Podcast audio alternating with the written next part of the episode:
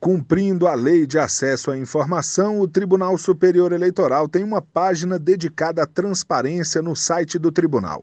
A própria Constituição garante o acesso dos cidadãos aos dados de interesse público e o TSE dá prioridade a isso como dever institucional.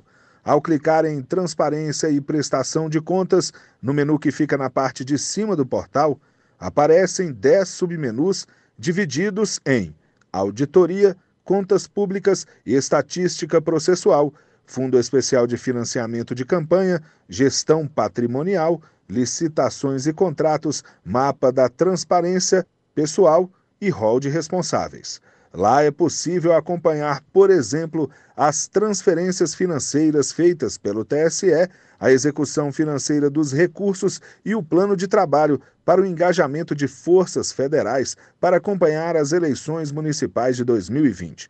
São diversas informações sobre a justiça eleitoral disponibilizadas para o cidadão brasileiro. É só entrar no site tse.jus.br.